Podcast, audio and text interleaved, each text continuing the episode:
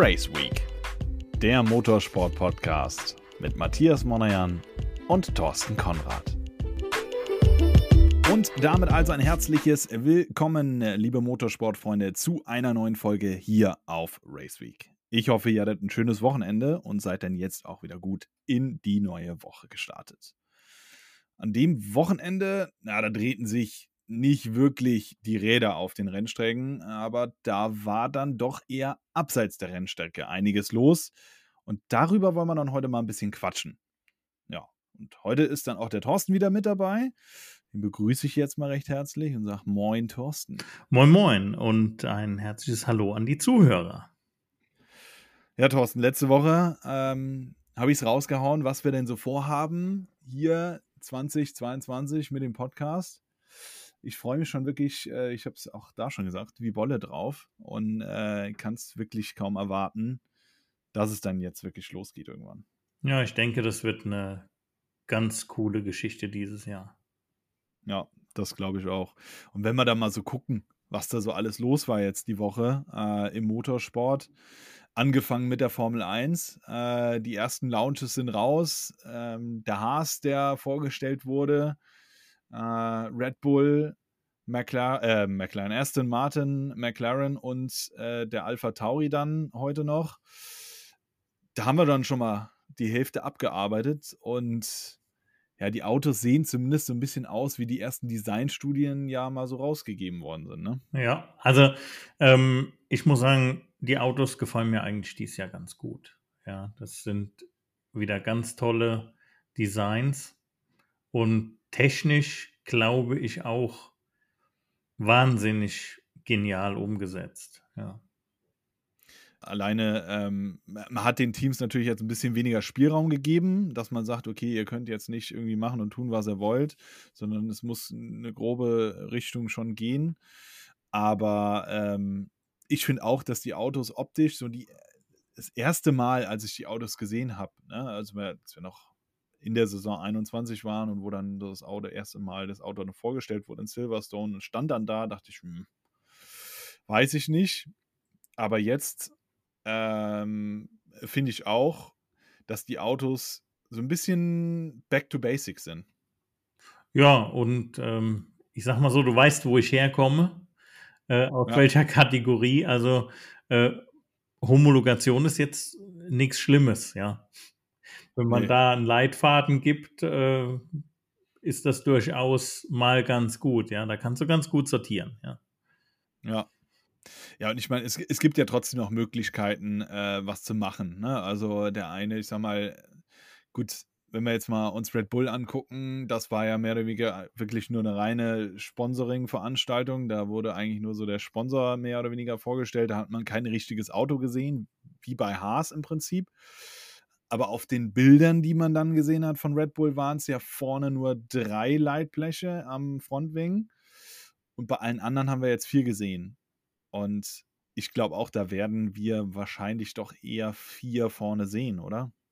Ähm, es kommt drauf an. Also ich habe auch schon Fotos gesehen oder Bilder gesehen von dem Red Bull, ähm, wo vier äh, Leitbleche vorne abgebildet waren.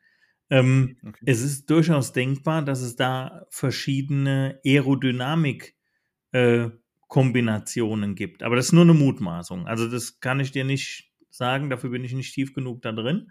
Aber das könnte durchaus sein. Also äh, ich kenne es aus dem äh, Sportprototypengeschäft. Äh, da hast du auch ein äh, Low, ein Mid und ein High Downforce Package. Und ja. vielleicht ist das ähm, ja, ich sag mal, in dem technischen Reglement der neuen Formel 1 jetzt auch möglich. Aber wie gesagt, es ist nur eine Mutmaßung. Es, ja, da, also das hatte ich mir auch gedacht, dass es vielleicht sein könnte, dass sie vielleicht einfach sagen, okay, wir gehen ein bisschen mehr auf Topspeed. Aber naja, der Red Bull war ja eigentlich immer dafür bekannt, dass er eher in den, in den schnelleren Kurven das Auto ist, wo er seine Stärken draus zieht. Ne? Ja, aber wie gesagt, das, das kann äh, durchaus, also entweder war es einfach nur falsch gerendert oder ähm, an der Stelle wirklich, äh, dass du die Möglichkeiten hast. Aber dafür, äh, um dir das genau zu sagen, müsste ich mich ins technische Reglement einlesen. und ähm, gucken, ob es da solche Möglichkeiten gibt jetzt in der Formel 1. Ja. ja. Also das Maximum ist ja limitiert auf vier. Ähm, und nach unten hin, ja, da weiß ich jetzt auch nicht, ob es da irgendwo ein Minimum gibt. Also du musst natürlich irgendwo ein Minimum garantieren, um überhaupt eine Downforce auf der Vorderachse Ja, du äh, brauchst einen Flügel, ja. Genau. Ansonsten hättest du halt, ja, man, man, sagt ja auch so schön, der, der Formel 1-Wagen ähm, oder die Prototypen, wenn wir jetzt mal LMP-Autos sehen, ist im Prinzip ein umgedrehter Flugzeugflügel. Genau. Ab einer gewissen Geschwindigkeit ist er, geht er halt nach unten und der Flugzeugflügel oder das Flugzeug hebt halt ab der gewissen Geschwindigkeit ab. Genau, das ist die F Funktion, ja. Ja. Ja, aber prinzipiell finde ich das Auto wirklich sehr, sehr interessant oder die neuen Autos. Ähm, wir haben es jetzt gesehen äh, beim Haas, äh, die äh, Lufteinlässe an den Seiten gibt es verschiedene Art und Weisen, wie ich die gestalte. Der erste Martin hat sie dann nach hinten im Prinzip weiterlaufen lassen von der, von der Größe her. Ähm, Haas hat sie rund gestaltet. Ähm, Aston Martin hat sie, äh, Aston Martin sei schon, ähm, Alpha Tauri heute hat sie auch so ein bisschen rund gestaltet, hat aber viereckige Öffnungen. Also da gibt es ja schon noch Möglichkeiten vom Reglement her, verschiedene Sachen anzugehen. Ne? Ja, ja, gut. Äh, das wirst du auch nicht, ähm, das wirst du auch nicht wegkriegen. Also du musst einen gewissen Konstruktionsspielraum lassen. Ähm, ansonsten geht das nicht, ja. Ja. Aber wir hatten vorhin auch äh, darüber gesprochen, vor der Aufnahme, diese Bremsanlage. Das ist ja auch wirklich eine, eine ganz interessante Sache, ne? Wenn wir jetzt mal sehen. Ja, dieses, die Kappe. dieses Innenleitblech meinst du an der Vorderachse, ja. ne? Ja. Ja. Ist ja technisch gesehen auch ein, eine ganz interessante Nummer, ne? Weil nach außen kann ja jetzt die Hitze im Prinzip nicht mehr so wirklich äh, geleitet werden, weil da ist ja, ist ja zu. Ja. Ähm, was mich da auch noch so ein bisschen interessiert, wenn ich jetzt natürlich an der Innenseite den, den Luftauslass habe, quasi, oder da geht die Luft im Prinzip raus, entweicht da. Äh, ist es da nicht auch so ein bisschen ungünstig für den, für den Reifen, temperaturmäßig? Wenn ich da eine, ne, eine geballte Hitze habe, die dann da langläuft im Prinzip? Ja, du bist ja, im Prinzip bist du ja äh, offen. Das heißt, der, der Reifen hat immer genug Kühlung. Ähm, das, das Thema ist eher die B- und Entlüftung ähm, der Bremsanlage, würde ich jetzt auf den ersten Blick mal so sagen, ähm, weil du die, die Luft von innen äh, quasi gegen die Bremsscheibe ähm, strömst.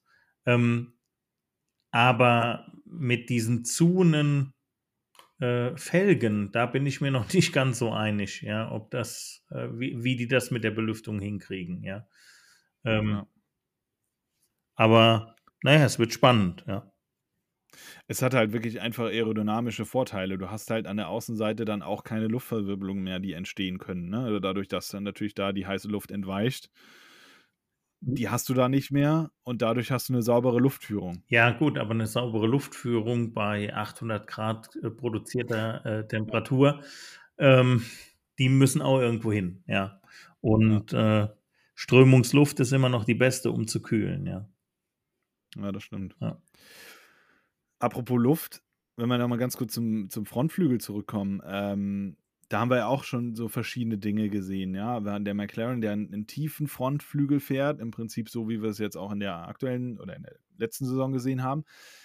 Dahingegen der Aston Martin, der ja in der Mitte, also zur Nase hin, eher hoch geht. Auch andere Ansätze, die da gefahren werden, ne? Ich fand auch den, in den ähm, Printmedien hat man auch mal äh, den Quervergleich zu Jordan von Michael Schumacher 1991 genommen. Hm. Stimmt, ne? Ja. War ja auch so. Gibt es da einen, einen, Grund oder äh, ist es so, dass ich das Auto vielleicht besser anströme an gewissen Punkten, wenn ich ihn ja wie so ein äh, V im Prinzip laufen lasse? Ja, das, das ist, glaube ich, einfach nur eine Philosophiefrage. Ja, also das, okay. ähm, ob du an der Stelle viel Einfluss darauf hast, ähm, da ist der, der, die Außen, also die, die eigentliche Flügelfläche ist da entscheidender, ja, wie jetzt die Nase vorne.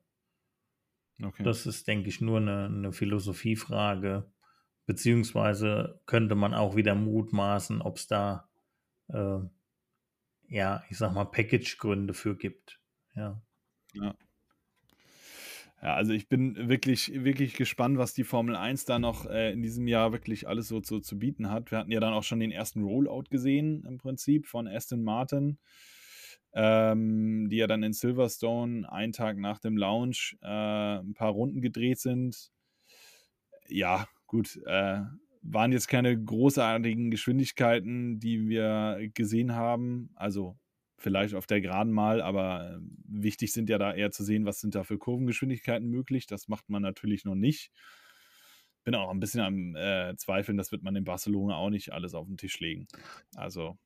Da gehe ich auch von aus. Also die werden da gucken, dass sie, äh, dass die Autos funktionieren, also Funktionschecks machen.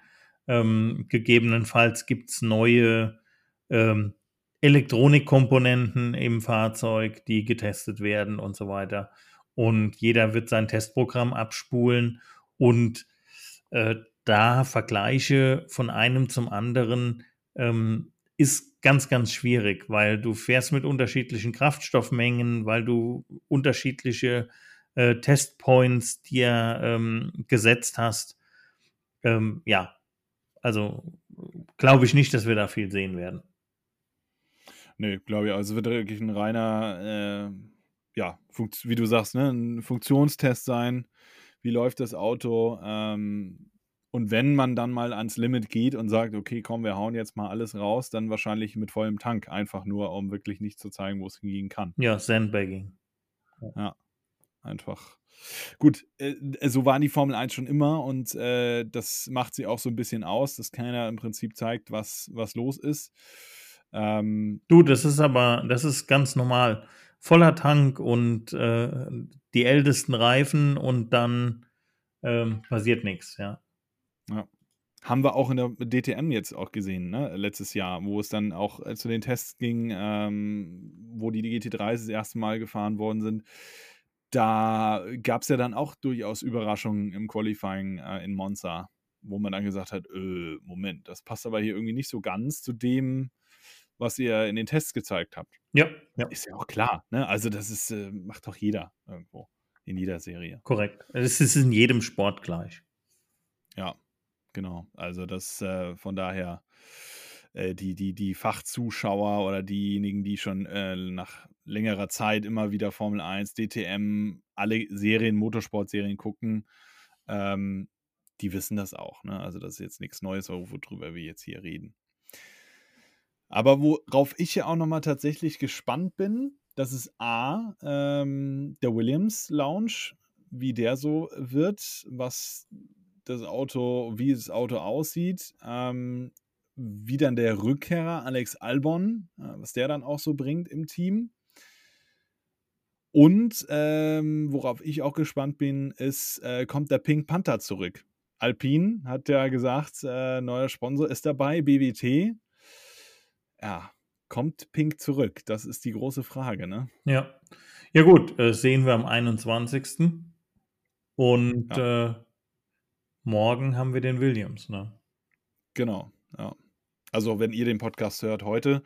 Ähm, aber äh, trotzdem, da auf, auf Williams bin ich wirklich sehr gespannt. Ich hoffe einfach, dass die mal so ein bisschen rauskommen aus ihrem Tief, wo sie drin äh, hängen, um da so ein bisschen ja, vielleicht, sie müssen ja nicht um Siege mitfahren, aber einfach mal wieder in die Punkte äh, fahren und das kontinuierlich, das würde ich den, den Jungs auf jeden Fall wirklich von Herzen wünschen. Ne? Ja, definitiv. Weil da gehören sie hin. Also die gehören nicht nach hinten ins Feld.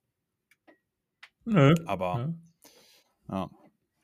Ja, und dann, wie gesagt, Alpine, da bin ich wirklich mal gespannt. Ähm, Mercedes, da glaube ich tatsächlich auch, äh, dass es eine reine Showveranstaltung sein wird. Ob wir da ein reelles Auto sehen, Weiß ich nicht. Und wenn, das wissen wir jetzt auch, das sind ja wirklich, naja, Autos, die komplett verändert dann letztendlich in Barcelona irgendwann mal auftauchen. Ja, aber soweit wie ich weiß, ist, die, ähm, ist der Launch am 18. Und dann soll das Auto auch in Silverstone seinen Rollout bekommen. Ist ja direkt gegenüber. Ja, gut, das stimmt, ja. Ja, ja aber wird, äh, ob es dann natürlich, dann wird es wahrscheinlich so sein wie bei Aston Martin, dass man einfach sagt, okay, komm, wir fahren, wir fahren einen Showrun vielleicht für die Medien, aber da wird sich noch einiges tun. Ja, ich, ich weiß auch gar nicht, ob das äh, mit Medien, äh, mit Medien inkludiert ist, vielleicht der ein oder andere erlesene Medienkollege. Aber ähm, also es ist wohl nur ein, ein Rollout geplant. Also Funktionscheck und äh, ja.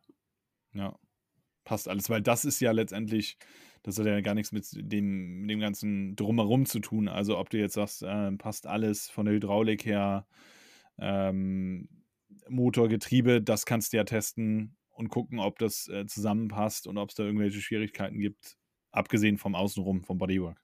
Ja, wobei, wie gesagt, die können ja fast auf der Achse dahin fahren, ja, und ja. ihre Runde drehen. Also von daher äh, ist es schon naheliegend, dass die das machen.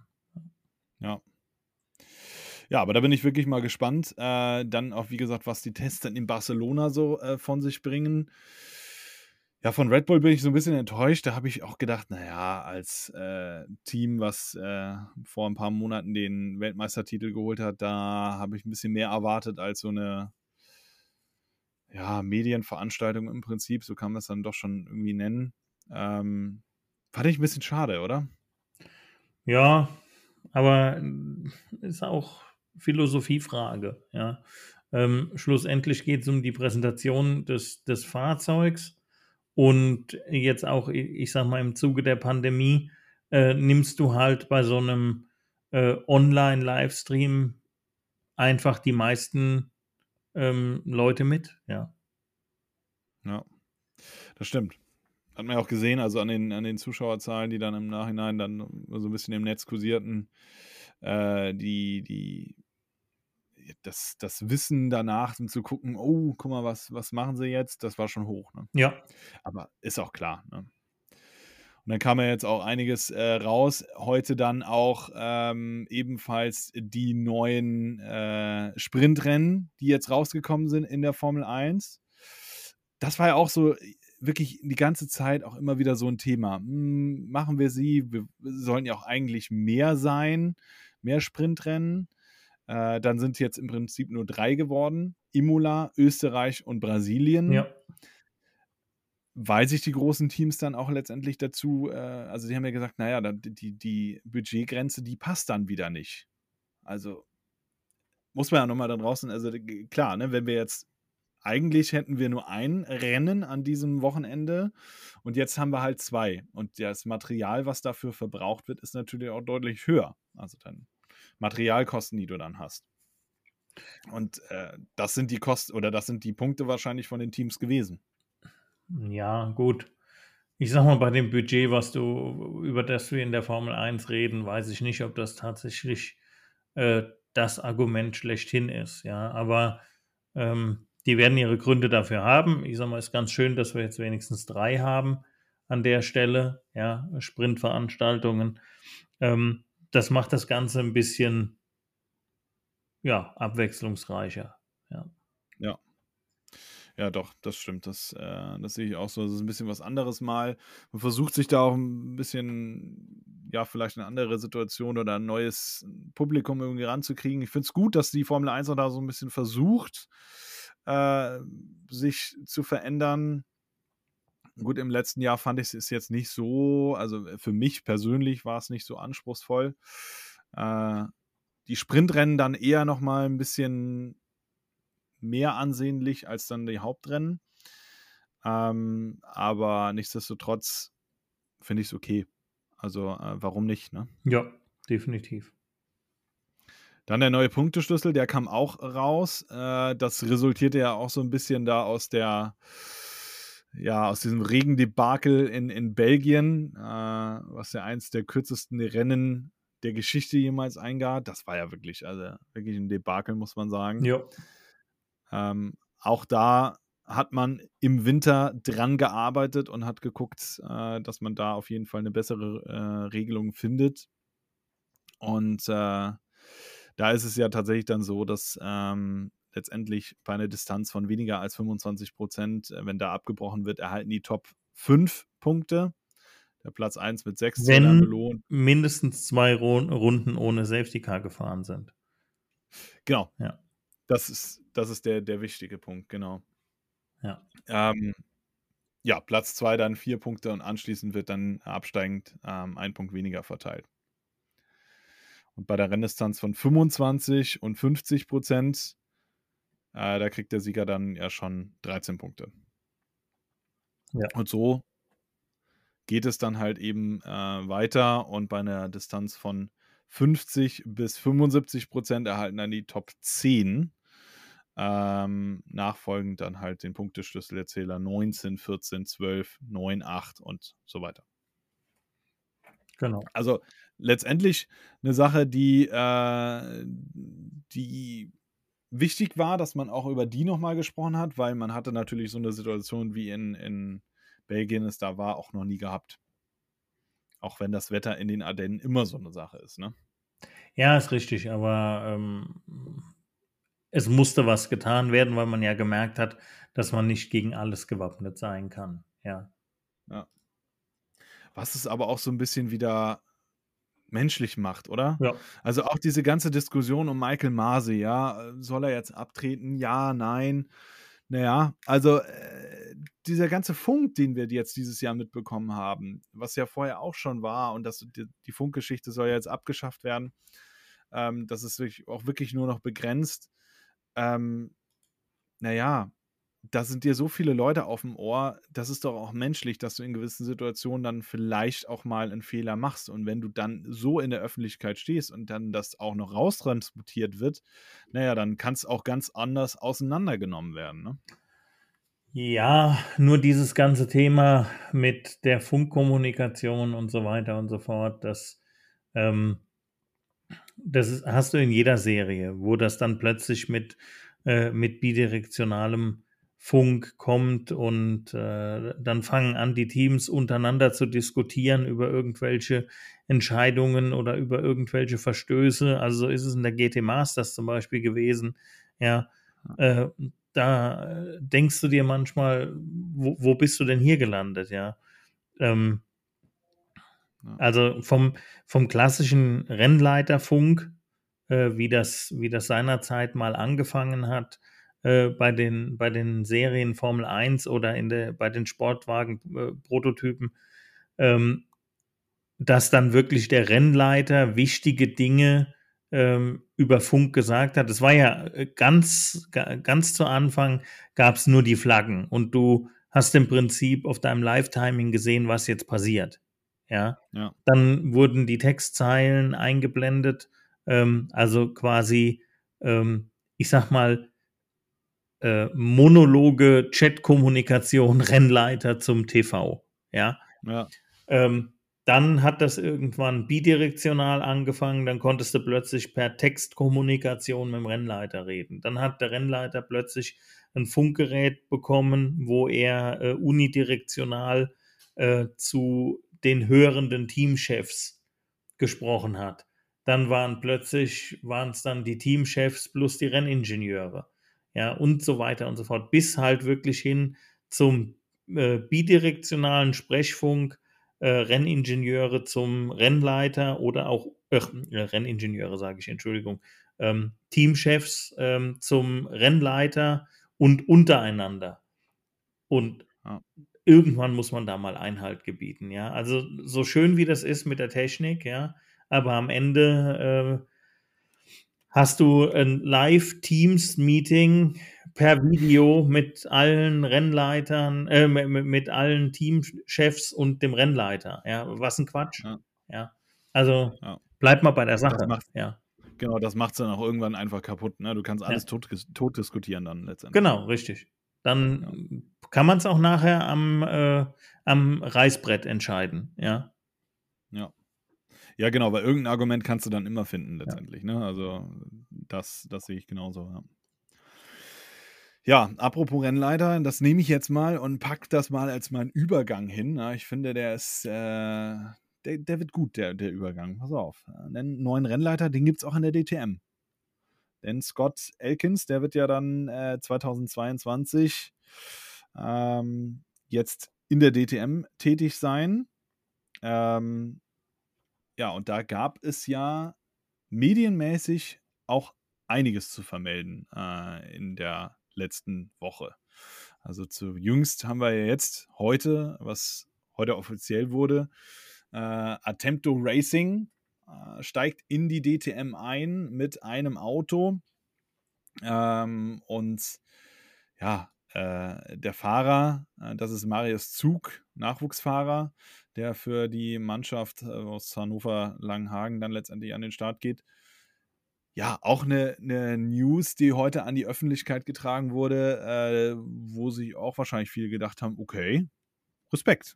Ja, der junge Mann ist auch erst 19 geworden am 6. Februar. Ähm, ich bin gespannt. Ja, man, die, man kennt die Mannschaft, ähm, ja, aus äh, jetzt aus dem letzten Jahr zum Beispiel, ähm, aus der GT World Challenge, äh, da sind sie auch gefahren ähm, eher Langstrecke und jetzt geht man halt wirklich in den in diesen kompletten Sprintfaktor, ein Mann, eine Stunde Vollpower.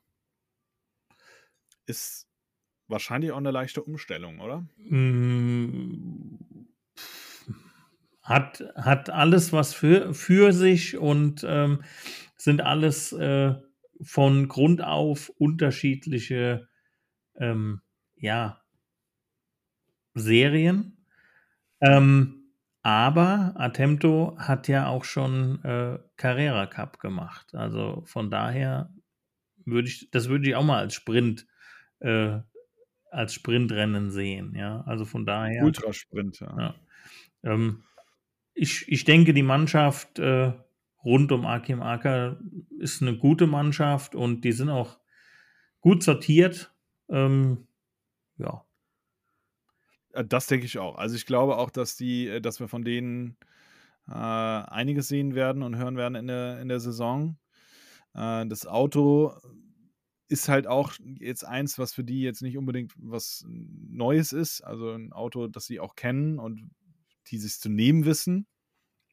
Ähm, und die Mannschaft ist halt lange zusammen. Also die wissen auch, wie sie das Ganze angehen. Ne? Ja, und wie gesagt, Akin ist auch äh, ein erfahrener Teamchef, also der macht auch nichts kopflos, ja, das äh, auf gar keinen Fall. Ja. Also das war so äh, die New, die, die News, naja, die, die Neuigkeiten, die im Prinzip heute rausgekommen sind. Ähm, ja, fand ich auf jeden Fall schon mal ein, ein, ein, starkes Statement, auf jeden Fall mal ein riesen Ausrufezeichen dahinter. Ja. Und äh, wie gesagt, meine persönliche Meinung, von denen werden wir noch äh, einiges sehen in der Saison. So ein bisschen wie T3 Motorsport, ähm, die ja auch mit dem Overtaker, ja, so wird er ja oder wurde er immer so schön genannt, ähm, dass der ja auch wirklich Sachen äh, gebracht hat, Überholmanöver, äh, da habe ich äh, auch nicht schlecht gestaunt und alle haben gedacht, oh, guck mal hier, T3, erstes Jahr in der DTM und packen da direkt schon mal einiges aus. Ich glaube, das gleiche können wir von Attempto ebenfalls äh, erwarten. Oh, ich bin gespannt, muss ich sagen. Ja, ja apropos äh, T3 Motorsport, da ist ja noch nicht so ganz raus, wo die Reise hingeht. Ähm, da dürfen wir auch noch mal gespannt sein der Weg ist ja klar, sie wollen nochmal in der DTM bleiben, obwohl ja letztendlich da eine zweite Mannschaft äh, mit Lamborghini in die ganze Materie DTM einsteigt. Da haben wir dann GAT Grasser Racing, die mit gleich vier Lamborghini Huracan GT3 einsteigen werden. Ähm, Clemens Schmid, der ist schon fest, der ist safe für die Mannschaft. Ähm, ja, und dann werden so Namen gehandelt wie Mirko Bortolotti, Rolf Ineichen. Ja, Namen, die uns allen bekannt sind, aber auch irgendwo klar, oder, Thorsten? Also, Mirko Bortolotti ist irgendwie so gefühlt, der gehört doch schon zu Grasser, oder? Ja, gut, und zu Lambo sowieso. Ja, also stimmt, ja. von daher. Bis auf seinen ja. Ausflug, den er da mal hatte äh, zu, zu Audi, aber äh, ja, auch das ist ja. irgendwie im Konzern ja gewesen. Ne? Genau, das ist mal untereinander ausgeliehen. Und was ein Mirko Bortolotti imstande ist, in der DTM dann schon mal zu reißen, das hat er ja bei T3 dann in Assen gezeigt, äh, als er da seinen, äh, ja, äh, seinen Einsatz hatte. Ähm, also ich glaube, da, da von denen können wir auch einiges erwarten. Ja. Auch wenn es deren Debütjahr ist, aber äh, ich meine, in der ADAC GT Masters, IMSA, die waren ja wirklich schon überall und haben äh, ordentlich Erfolge gefeiert. Dann wird DTM, glaube ich, auch eins sein, äh, wo sie durchaus stark auftreten werden. Ja, definitiv. Ja. Aber auch da äh, werden wir nochmal näher eingehen ähm, zum Thema GAT und DTM. Da dürft ihr euch auf jeden Fall auch nochmal drauf freuen. Da wird es in, in der nächsten Zeit auch nochmal ein bisschen mehr Content für euch auf die Ohren geben. Bei Ferrari, da war man auch nach diesem ganzen Finale zwischen Audi und Ferrari, Kelvin van der Linde ähm, und äh, na, wie hieß er denn noch? Äh, der gute Mann von äh, Ferrari. Helf mir auf die Sprünge. Ich weiß nicht, wen du gerade, äh, wen du gerade suchst. Liam Lawson. Liam Lawson, genau. Liam Lawson, der war ja auch. ah ja. Ne? Sag doch, wen du meinst. Ah ja, hier. Der Liam. Der Lawson Liam. ähm, ja, äh, nachdem ja da dieses ganze Hin und Her war, wusste man ja auch nicht, ja, kommt Ferrari mit äh, Red Bull, also beziehungsweise AF Corse mit Red Bull wieder zurück. Machen sie das oder sind sie so ein bisschen gekränkt? Ja, da war auch lange Zeit nicht ganz klar, wo die Reise hingeht. Das ist es momentan auch noch nicht, aber die Anzeichen verdichten sich ja dann doch zunehmend. Ne? Ja. Aber wer auch, also nach dem Auftritt, was sie da hingelegt haben im ersten Jahr, direkt mal um den Titel mitzufahren, hm, muss jetzt vorsichtig sein, was ich sage, aber äh, man wäre doch echt, also es wäre nicht so clever, wenn man jetzt nach so einer Saison sagen würde, nee, komm, wir machen wir nicht mehr, oder? Wie kommst du da drauf? nee, ich gebe dir recht. Ja, ja, alles gut. ja, also ich meine, den Italienern, äh, denen ist ja was zuzutrauen, ne? aber äh, da sitzen natürlich auch viele Leute dahinter, die dann auch sagen, ah nee, komm, also das kannst du eigentlich nicht bringen. Aber, naja, es ist halt so eine Sache, ne? Immer ein Für und Wider. Ja. Und was ich halt auch eine Sache äh, finde, das hatte ja schon Eddie so ein bisschen angedeutet, dass Aston Martin auch wieder zurückkommen könnte zurückkommen, weil sie waren ja schon mal in der DTM, also sie würden ihr Comeback im Prinzip äh, feiern und das mit Talksport und in dem Zuge ist natürlich irgendwo klar, fällt der Name Niki Team. Also, das wäre auch mal was für die DTM wieder, wenn Niki Team mit dabei war. Ja. Also nicht, nicht schlecht, ähm, wenn wir da auch wieder was hätten. Ja, und dann kommen wir zum, zum Thema Porsche, äh, Thorsten im Prinzip äh, einmal SSR, äh, die ja den Gaststart schon hingelegt hatten. Ähm, da wird ja dann Laurenz Fantor auch äh, ja, gehandelt. Ähm, und naja, beim Küssteam, da ist ja klar, dass bei euch äh, der Thomas Breining ins Lenkrad greifen wird. Ja, könnte sein. nein, nein, nein, alles, ja. Also äh, Thomas, äh, Thomas. Man, man munkelt, ja, dass äh, der Thomas gesagt hat. nein, nein. Nein, nein. Ist ja raus. Ja. Nein, also wir starten, wir, wir starten in der DTM äh, mit Thomas Breining. Ja. ja. Da gab es ja dann heute auch schon die ersten äh, Bewegtbilder von der Ausfahrt äh, der Tests. Ähm, ja, gab es da schon ein bisschen was oder hast du überhaupt was mitbekommen, wie es war? Äh, möchtest du den WhatsApp-Verlauf sehen? Nein, also. Ah ja, du äh, schicke mal gerade rum dann. Äh. nee, also die, die Mannschaft ist, äh, wir, wir sind nur mit zwei Autos da, mit, ein, mit einem Trophy-Auto, also einem GT4 und einem GT3. Und deswegen wurde die äh, Mannschaft ein bisschen aufgeteilt. Ähm, also ich sag mal, die Kernmannschaft, die Festangestellten äh, vom Timo, die, die sind jetzt in Portimao. Ähm, aber äh, ich sag mal, es gibt so Tools, da kannst du Rechner mit fernsteuern und es gibt WhatsApp, da kannst du mit kommunizieren. Ähm, das heißt, wir arbeiten da schon auch Hand in Hand zusammen und ähm, ja, das passt schon alles ganz gut. Ja. Es war aber erstmal heute nur, äh, also bis heute äh, um, um elf, ich glaube halb zwölf sind sie rausgefahren mit dem Auto. Bis dahin war die Strecke noch recht nass. Und ähm, ja, Danach war es halt ein klassischer äh, Shakedown, äh, Sensorenüberprüfung. Die Autos haben ja jetzt quasi äh, drei Monate gestanden.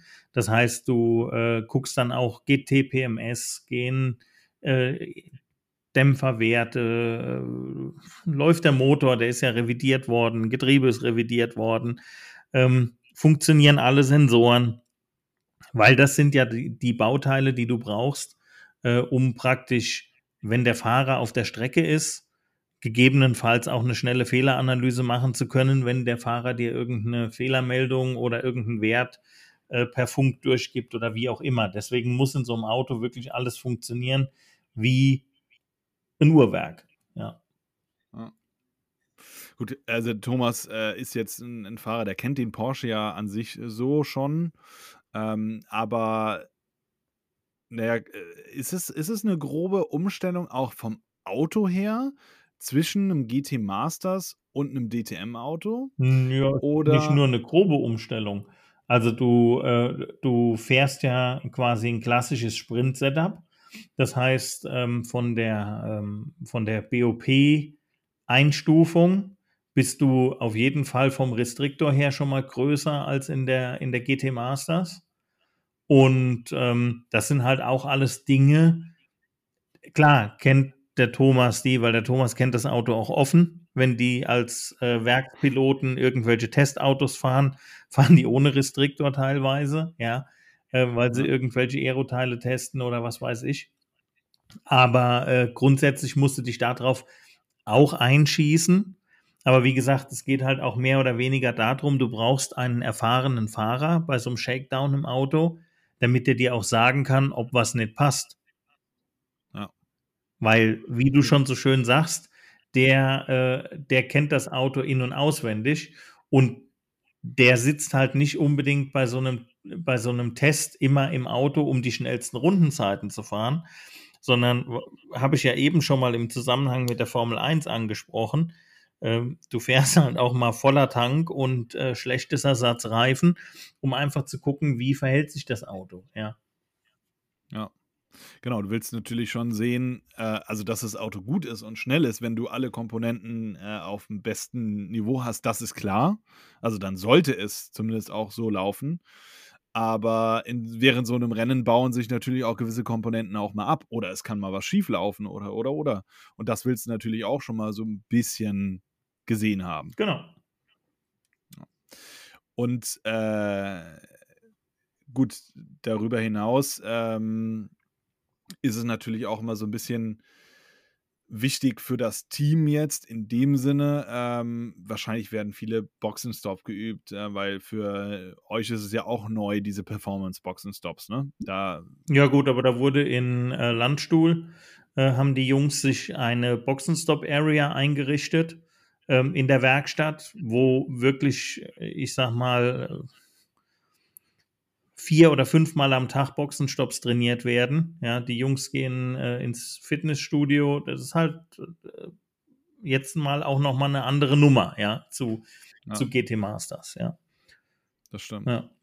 Und fahrermäßig, wenn wir jetzt nochmal zum äh, Thomas Branning kommen, ähm, er muss jetzt nicht unbedingt Rücksicht nehmen, wie im GT Masters, auf ein Setup, was vielleicht nicht zu 100% ihm zusagt, sondern da kann er sich jetzt wirklich sagen, so, pass auf, das Auto muss so passen, wie ich es möchte und nicht, äh, dass es ein anderer ja auch noch mit klarkommt. Ja, das betrifft aber nur das Rennen und das ähm, sage ich mal jetzt so in meinem jugendlichen Leichtsinn. Ähm, ist auch nur teilweise so gewesen. Also der, der Christian und der Thomas, die waren schon sich recht einig, was so die Setups äh, anbetroffen hat. Ähm, was aber natürlich so ist, ist, du kannst wirklich dein abgespecktes Qualifying-Setup auch im Rennen fahren, ja, äh, weil du, du wirst nicht alles übernehmen, weil im Qualifying fährst du halt nur einen Bruchteil der Zeit. Ähm, das heißt, du kannst auf äh, Tire Wear, also äh, Reifenverschleiß und so weiter, kannst du ähm, verzichten, dass du mhm. darauf achtest im, im Qualifying. Ähm, und äh, du fährst natürlich auch im Qualifying ähm, andere Spritmengen wie im Rennen. Ja. Und ähm, ja, von daher, äh, ja, du hast einen gewissen Vorteil, wenn du alleine im Auto bist. Ähm, aber es ist jetzt nicht so äh, ein krasser Umstieg. Krasser Umstieg, ja, genau. Krasser Umstieg trifft eigentlich ja. ganz gut, ja. Also man kann sagen, im Qualifying fährt man das Auto relativ spitz. Ähm, und äh, im Rennen versucht man ja dann doch schon, wie du eben sagst, diese Tire Wear. Also einfach um zu gucken, den, den, den Reifen möglichst lange, bestmöglich so Richtung Rennmitte irgendwo am Leben zu halten. Ja.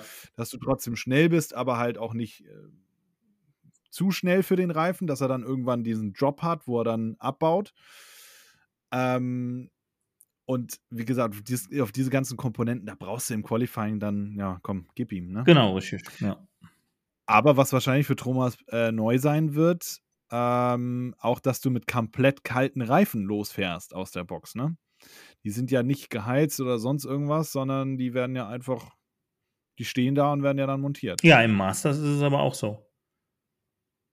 Stimmt, ja. die haben ja auch keine Heizdecken mehr. Ja, ja, GT Masters ist auch, äh, also das ist nicht das Problem.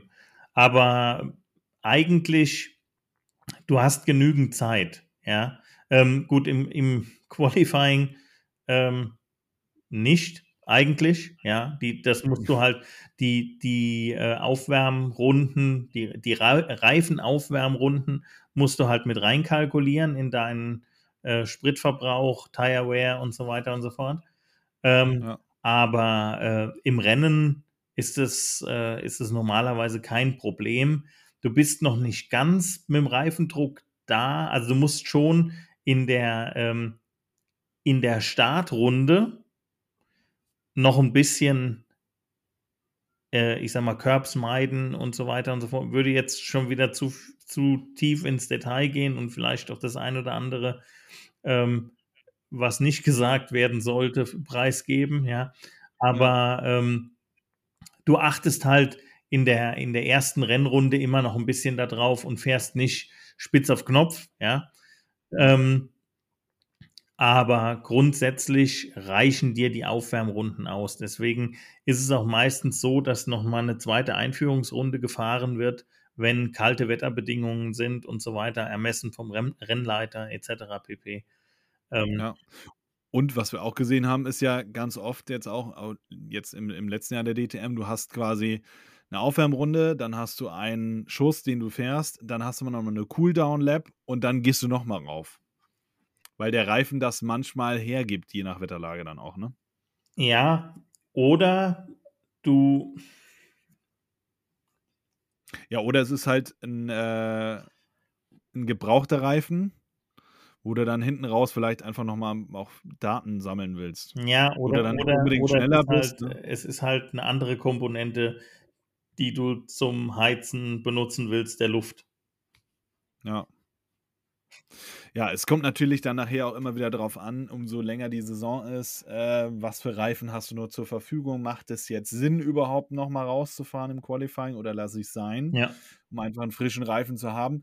Das kommt ja dann auch irgendwann alles dazu, aber da sind wir jetzt auch wieder sehr tief im, im, in der Materie drin. Also ist ja so, dass du nachher in den freien Trainings ähm, irgendwann äh, Reifen fährst, die schon mal drauf waren auf den Autos auf Rennen oder Qualifyings oder sonst irgendwas, weil du dir gewisse Reifensätze einfach nachher offen haben willst oder äh, du möchtest die, die, die frischen Sätze haben für halt Qualifying oder fürs Rennen. Genau, aber das, das, das kristallisiert sich eigentlich ganz schnell raus. Also das, du hast ja, ähm, du hast ja die, die äh, Reifenmengenbegrenzung auch in anderen Serien.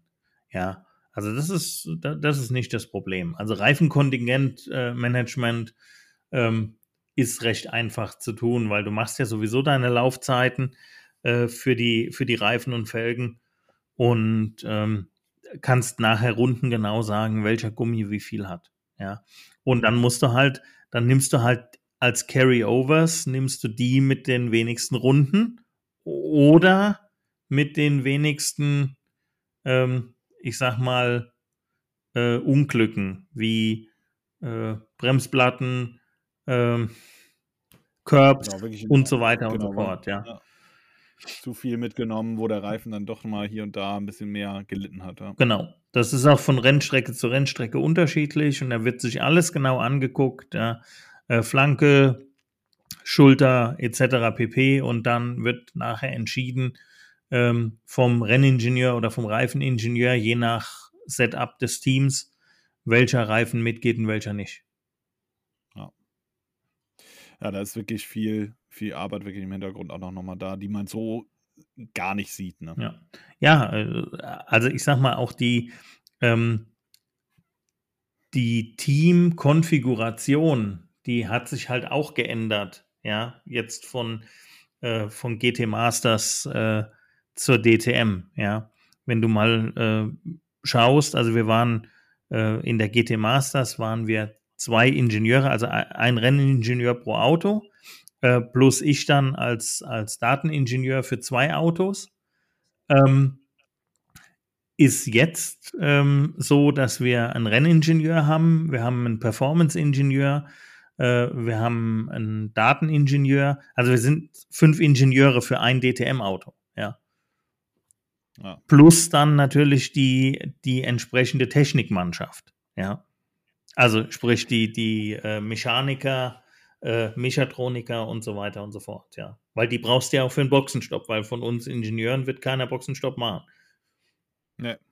Ja, genau, das muss ja dann alles wieder zack, zack gehen. Ja. Also es ist ja, äh, ich, ich bin wirklich gespannt. Und da sieht man auch wieder, was du dann ähm, doch nochmal mehr Aufwand und mehr Kosten dann auch irgendwo. Da, da, sind wir wieder beim Thema Kosten, weil es kostet natürlich dann auch alles wieder ein bisschen mehr, ähm, was du alles aufbringen musst, um dann äh, ein Auto oder zwei oder sonst was äh, in der DTM an den Start zu bringen. Genau. Und deswegen, Im, äh, deswegen ist es halt auch einfach so, dass wir jetzt bei dem Test gesagt haben, äh, wenn nur zwei Autos fahren, dann bleibt halt Engineering-Personal zu Hause und kann sich über Remote äh, draufschalten. Dann kannst du trotzdem deine Analysen und deine Arbeiten machen, die du machen musst, aber du musst nicht vor Ort sein. Ja. Das, das klassische Homeoffice, ne? Ja. Guck mal, hat, hat auch bei euch jetzt schon Einzug gehalten, ne? Nee, nicht, nicht jetzt erst. Also, äh, wir haben das, äh, äh, da kann ich eine kleine, kleine Anekdote erzählen aus der Mazda-Zeit. Ähm, da war ja die, die, die, gesamte Saison Mazda DPI äh, mit Jöst in Amerika. Und äh, da war es so, dass mein Bruder auch teilweise die Inbetriebnahmen der Autos von Deutschland aus gemacht hat. Also der Chefmechaniker hat dann äh, per WhatsApp Videocall angerufen mit dem Laptop im Auto äh, die Fernsteuersoftware an, ja, die ja. weit verbreitete. Und ja. äh, mein Bruder hat dann äh, von Deutschland aus die Fahrzeuge in Betrieb genommen und ist dann zum Rennen nach Amerika geflogen.